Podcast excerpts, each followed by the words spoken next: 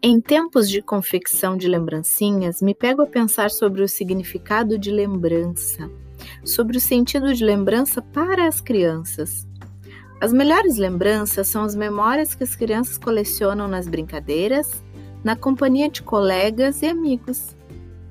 Hoje, enquanto correm, escalam, pulam em poças d'água, observam a chuva, o vento, o sol, estão reunindo memórias.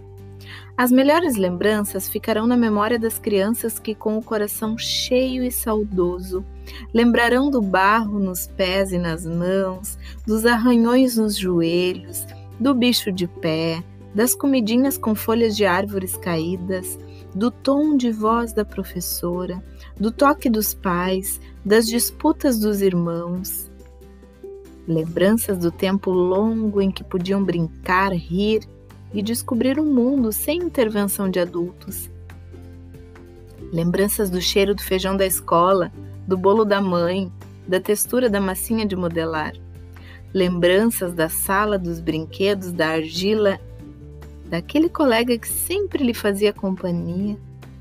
Essas lembranças não podem ser descartadas na lixeira nem esquecidas na mochila.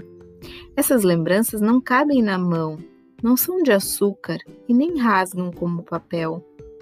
De tempo em tempo serão lembradas e revividas com o coração. Lembranças vivas, que serão contadas em rodas de conversas ou mesmo em textos reflexivos sobre o verdadeiro sentido das lembranças. Proporcione experiências que serão lembradas. Permita que cada um construa, colecione e selecione suas lembranças, suas memórias.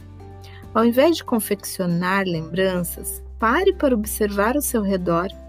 Elas estão se constituindo todo o tempo na vida cotidiana. Lembranças. Texto de Cimeia Goulart, página Registros de uma professora.